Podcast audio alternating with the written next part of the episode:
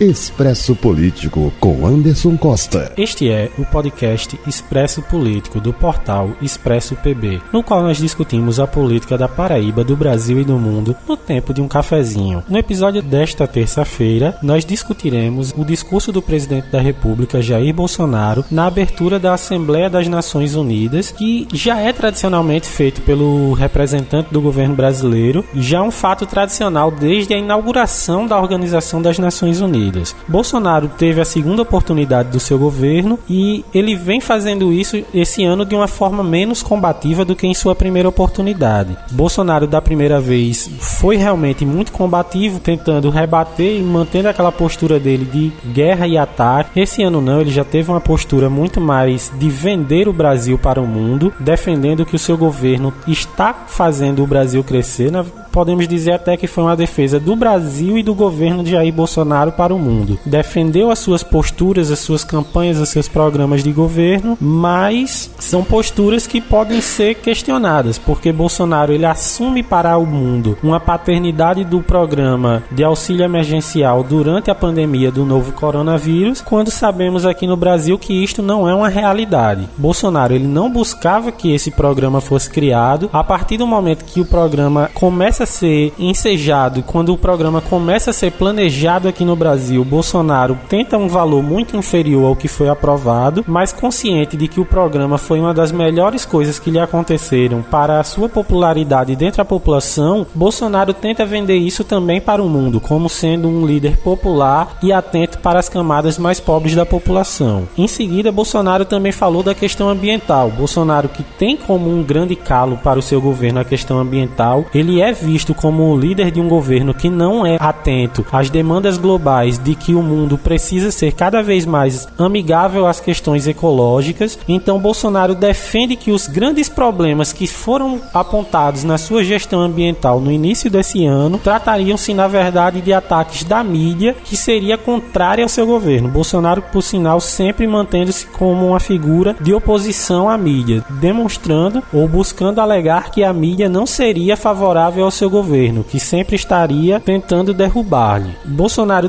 defendeu que na realidade as queimadas da Amazônia e do Pantanal seriam questões corriqueiras, que seriam questões cíclicas, assim como as queimadas da Califórnia que estão acontecendo esse ano. Buscou minimizar as queimadas que devastaram realmente a Amazônia no início do ano e que agora devastam o Pantanal brasileiro, mas é necessário refletir quanto é verdade na, nesse discurso de Bolsonaro. Bolsonaro ele é um líder que omite aquilo que é negativo ao seu governo, em um momento em que ele poderia discursar muito mais para o mundo, inclusive realmente para vender o Brasil, mas muito mais vender o Brasil do que vender o seu governo, Bolsonaro ele se mantém como uma figura muito mais preocupada em manter-se no poder, uma figura que vem preocupada em discursos de luta de direita e esquerda, inclusive preocupando-se em defender o nome de Donald Trump, que está em meio de uma franca campanha eleitoral durante seu discurso. Então, há de se questionar, há de se avaliar quais são as reais intenções de Bolsonaro nesses momentos que ele tem os holofotes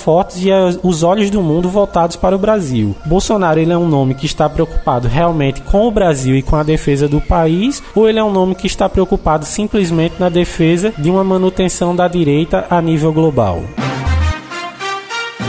Expresso Político com Anderson Costa.